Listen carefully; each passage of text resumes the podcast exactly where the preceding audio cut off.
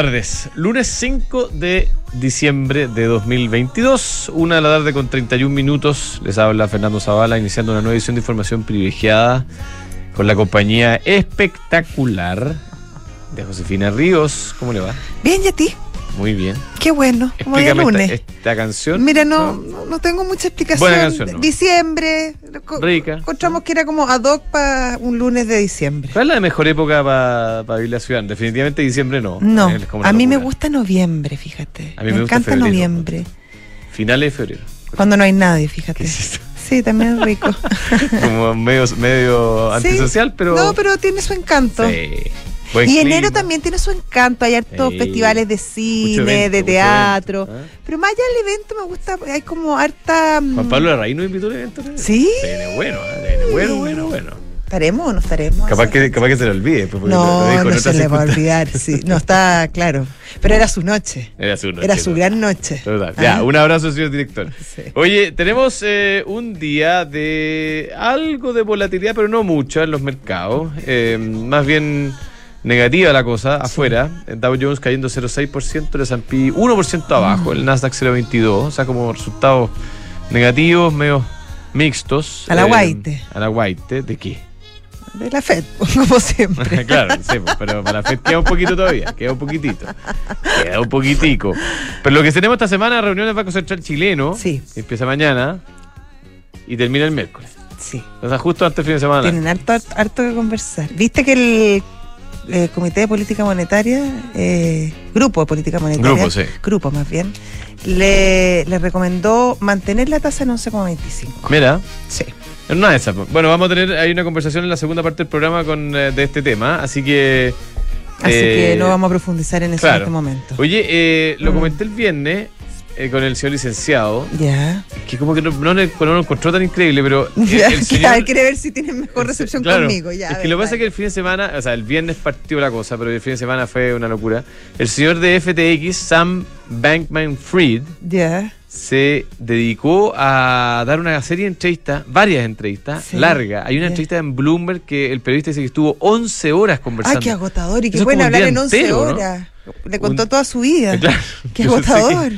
Eh, Oh, pero, pero bueno, la cosa es que eh, el escándalo de... ¿Y en Argentina?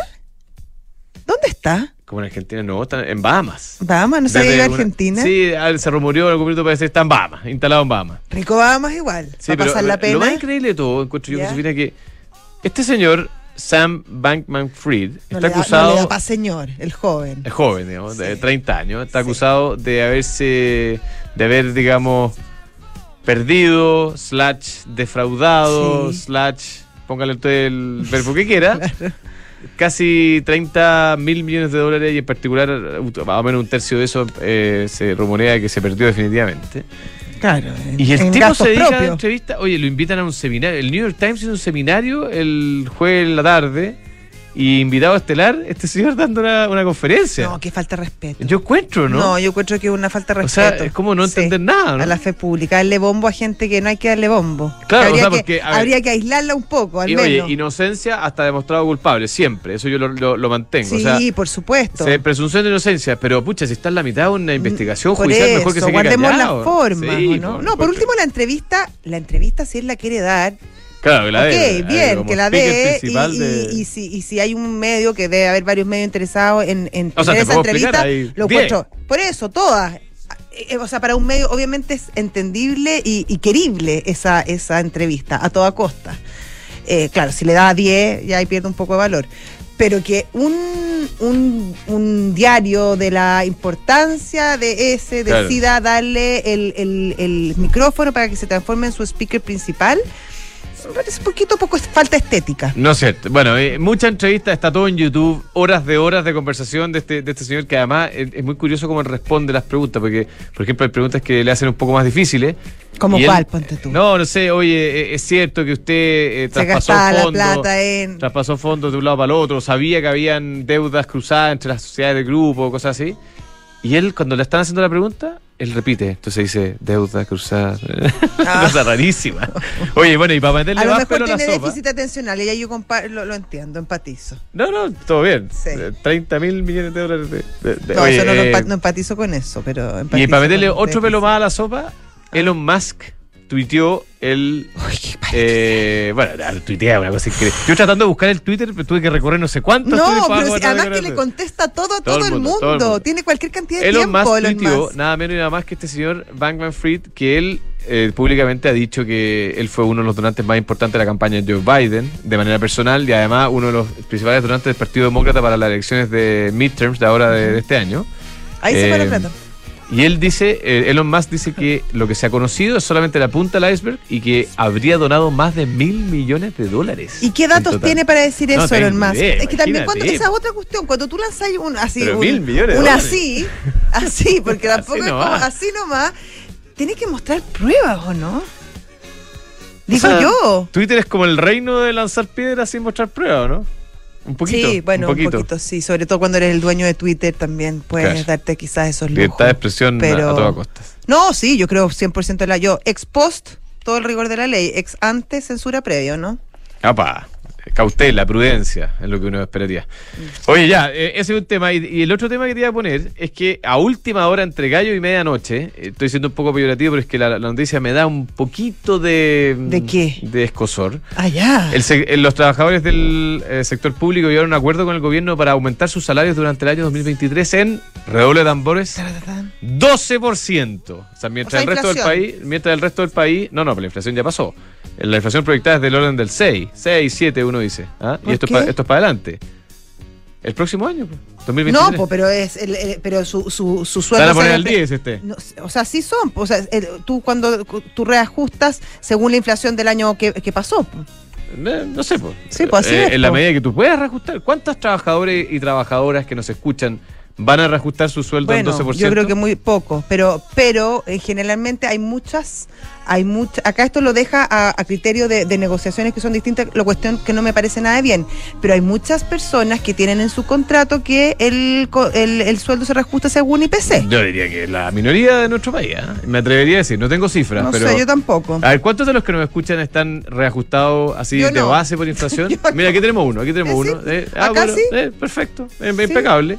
Pero o sea, yo, en que... varias partes donde he trabajado, la verdad, con, Pero con ¿sabes lo que me- contrato, eh, Es se que, es que tú, con Josefina. Ríos, tienes condiciones excepcionales No. porque eres realmente irreemplazable. No, no, no, so- todos somos reemplazables, te voy a decir, todos.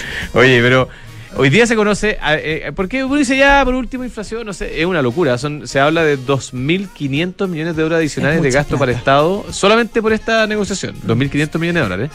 Y eh, hoy día se conoce que eh, dentro del pacto de negociación están negociando también 40 horas Sí, eh, laborales. eso también lo vi, que están buscando eh, O sea, fórmulas. te voy a decir una cosa. Los trabajadores estatales, el, tra- el sector público, que obviamente eh, cumplen un rol, muchos de ellos, muy, Sí, muy importante. sí, sí. Pero tienen el trabajo más seguro de, de- Súper. de- o sea, en de pandemia Chile. ninguno perdió la pega. En pandemia todos recibieron todas sus platitas. Sí. 12% reajuste y más encima reduciendo las horas laborales. ¿Quién lo quisiera? Sí, eso está. Un poquito de envidia, ¿no? Poquito, sí. Poquito. Un poquito. El resto del, del- del empleo nacional, a ver si tiene las mismas condiciones que los señores empleados estatales. Sep. ¿Qué te puedo Sep. decir? Ya. Da. Como que ah. hubo un atisbo de. Pero no, después. no, encuentro. ¿Qué te puedo decir? Te encuentro. Te encuentro. Está bien. Ya, oye, vamos. Tenemos a Arturo Kurz en línea, analista senior de Alfredo Cruz y compañía. ¿Cómo le va? Don Arturo. Josefina, Fernando, ¿cómo está? Muy buenas tardes. Bien, y tú te- estás como enérgico hoy día. Enérgico, sí. Sí, te voy así Claro, como, eh, bueno. como empoderado. Optimista porque nos bajen a 40 horas la, la jornada laboral. ¿Tú estás negociando esas 40 horas también? Mira, yo soy, yo soy de la idea que primero ganemos productividad. Ya. Y una También, vez ¿no? que ganemos esa productividad, recién eh, acortemos las 40 horas. Creo que me parece un despropósito que no tiene nombre, ¿ya? sobre todo porque este país perdiendo la productividad los últimos 20 años ha sido una calle formidable. Entonces, aumento los costos. Mejor ni te digo cuánto han aumentado los empleados públicos en los últimos cinco años, de orden de 200 mil. No, y en cuanto han aumentado sus salarios también. Ese es un tema, es un, es un tema súper complicado. Yo creo que gran parte, digamos, el presupuesto, bueno. 58% del, del 2000, oye, 58% de aumento de la plata del sector público del 2014 al 2021 eh, versus un 8% del resto del crecimiento de, de la economía en general, Imagínate. del mercado laboral. Eh, Oye, eh, es, un, es un tema que hay que ver. Oye, mira, a ver, hoy día estamos viendo, en general estamos viendo una corrección en los mercados de rentabilidad y estamos viendo una fortaleza al dólar, básicamente yo diría que producto de los datos que han salido en Estados Unidos. Vimos el viernes datos del mercado laboral muy fortalecido o más fortalecido de lo que espera el mercado y hoy día vimos datos de, eh, PMI, tanto servicio como manufactura, que también fueron más expansivos de lo que se esperaba. Entonces, el mercado nuevamente empieza a dudar con respecto a, esta pausa, pues de todo más doble del FED, y eso entonces está generando una caída en los mercados de rentabilidad, el SP500 cayendo 1.18, no fue capaz de superar los 4.100 puntos, que era la, la, esta, esta tendencia bajista que muchos analistas estaban comentando, mi impresión era 4.300, eh, eso, eso creo, creo, que está un poco en el congelador, 4.300 para fin de año, cayendo 1.18 en los futuros SP500, los futuros del Nasdaq cayendo un 1%, algo muy parecido pasa con el, con el SP500, no fue capaz de romper esta tendencia bajista que en definitiva marca la la diferencia entre un mercado en tendencia o rebotando algo más respecto de uno que está corrigiendo marginalmente. Eh, el IPSA cayendo un 0.21%, no hay mucha no hay mucha volatilidad del IPSA, Soki cayendo un 1.11, pero en general bastante... Pero CAP subiendo harto. CAP ha tenido un Déjame buen día. chequear, Sí, sí, un 5.66. sí Habría pero en algún momento estuvo cerca del 10, ¿ah? 8% arriba. No me fijé, podría haber a. Podría, podría checarlo. No, no, no, no he visto qué, qué- qué está pasando con el precio del hierro. Creo que es, fundamental una recuperación del co- de, de, de CAP, perdón, con respecto a una recuperación del hierro en general. Hay buenas perspectivas de corto plazo para los commodities. Eh, eh, no obstante, eso también está, está siendo un poco limitado por lo que estamos viendo en China.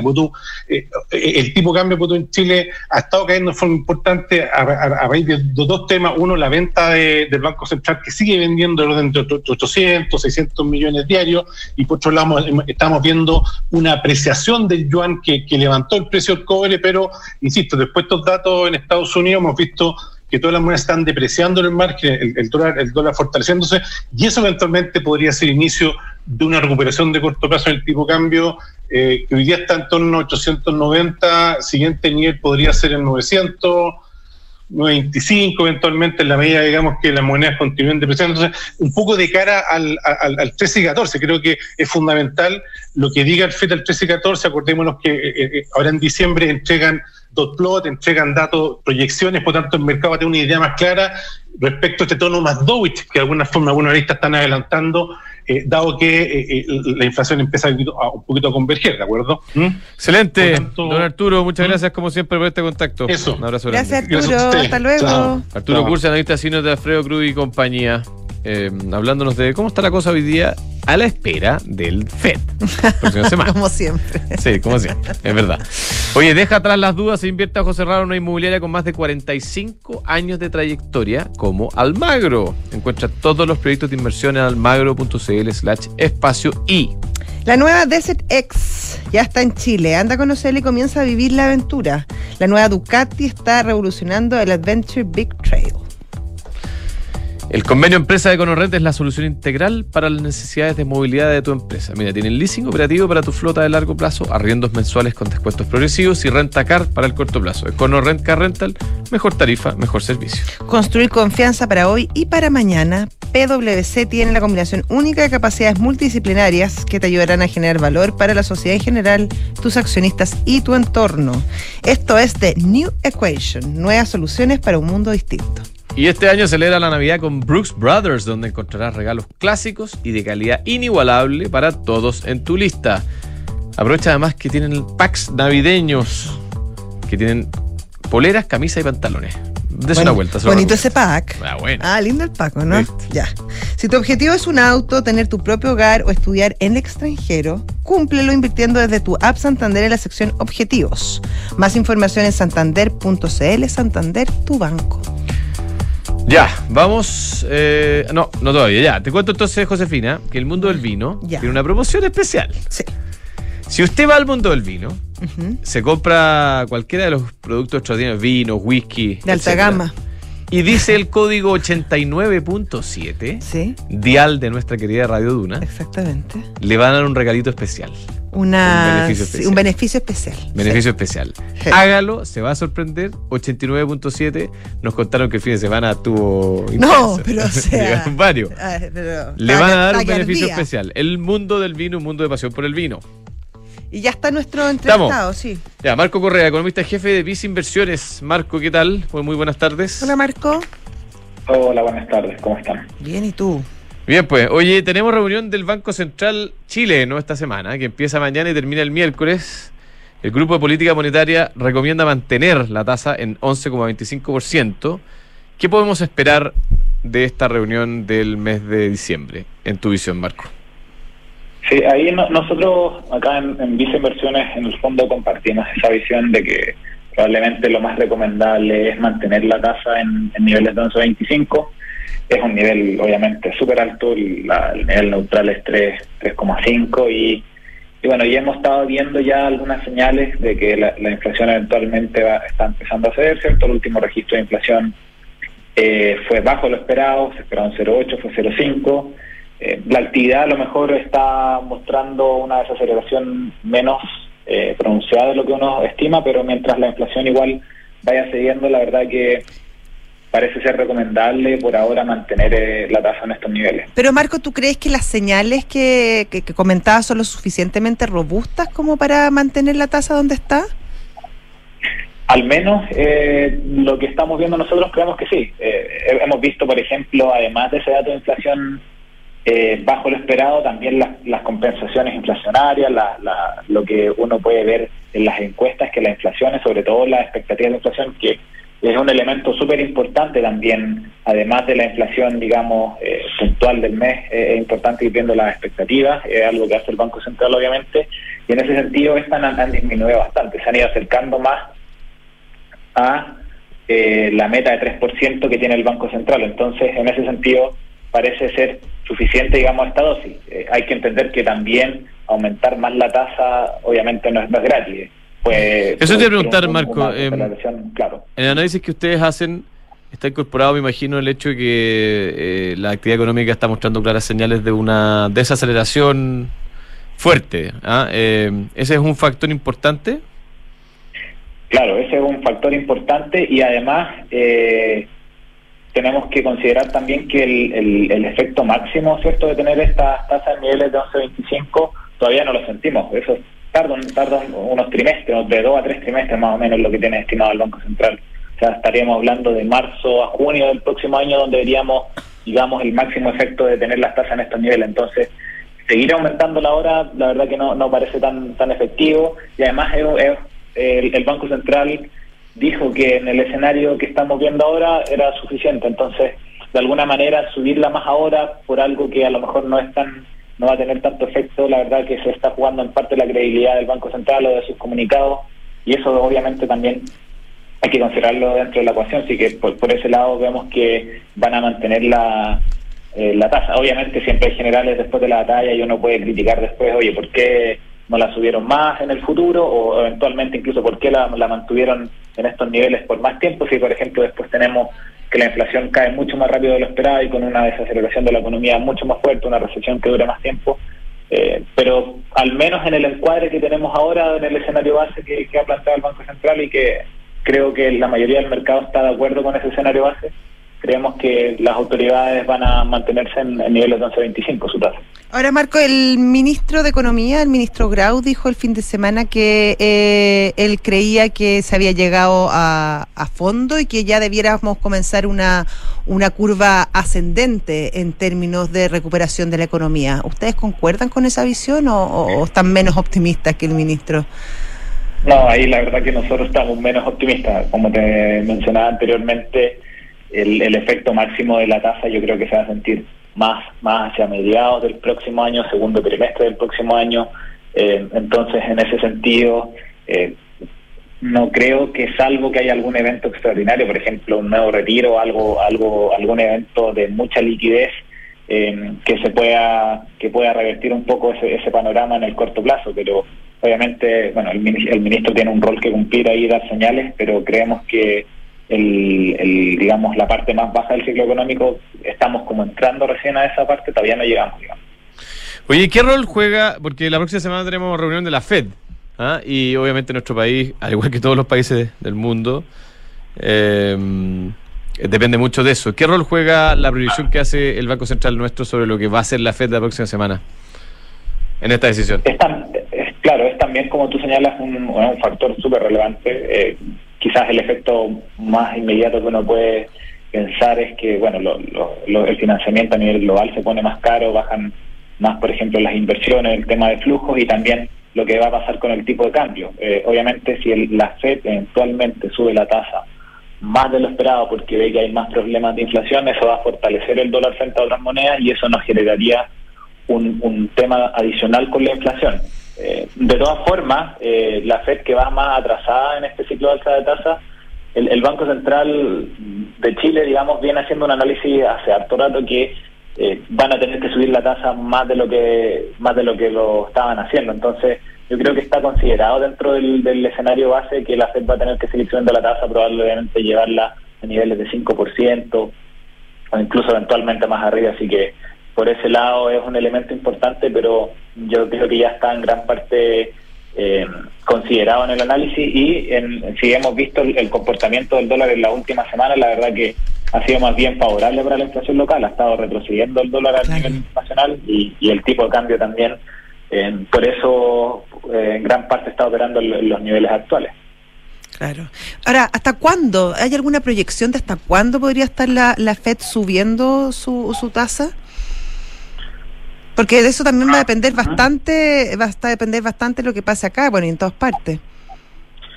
Yo creo que a- a- al- quedan un par de reuniones, pueden ser dos o tres reuniones más, al menos que la FED debería seguir subiendo la tasa. Eh, y en ese sentido, eh, podría ser hasta principios o segundo trimestre del próximo año, donde eventualmente podríamos ver que ya se detiene este proceso de alza de tasa y eh, empieza, empieza a disminuir. Pero de todas formas, viendo, por ejemplo, el último dato de mercado laboral en Estados Unidos y otros, otras señales, la verdad que la, la economía en Estados, Unidos, en Estados Unidos se ha visto muy resiliente, entonces puede que la, la dosis, digamos, de, de política monetaria tenga que ser mayor, elevar la tasa más de lo, de lo que se consideraba en un principio. Buenísimo, Marco. Muchas gracias por este contacto y, como siempre, muy interesante Chao. su análisis. Buenas tardes. Gracias, Marco. Hasta luego. La nueva Peugeot e-Partner es 100% eléctrica y tiene una carga útil de 728 kilos. ¡Kilos! ¡Kilos! Donde puedes cargar cajas, herramientas Se y cae un elefante.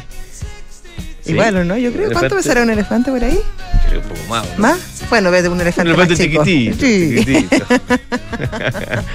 Cuenta con autonomía de más de 300 kilómetros. Súbete a la energía que nos mueve y conoce más en peugeot.cl.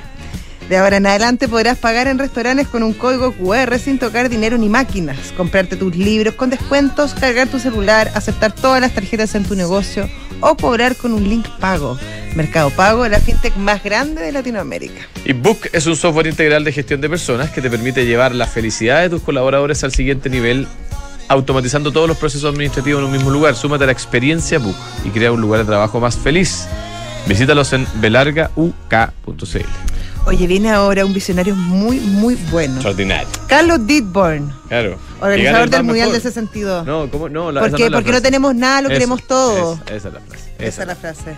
Sí. Oye, tenemos el primer partido con alargue del Mundial. ¡Sí! ¡Qué entrete! Japón y Croacia empatan a uno.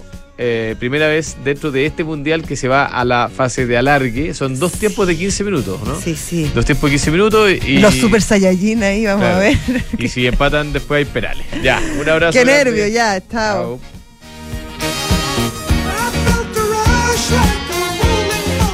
Antes de invertir en un departamento sabía que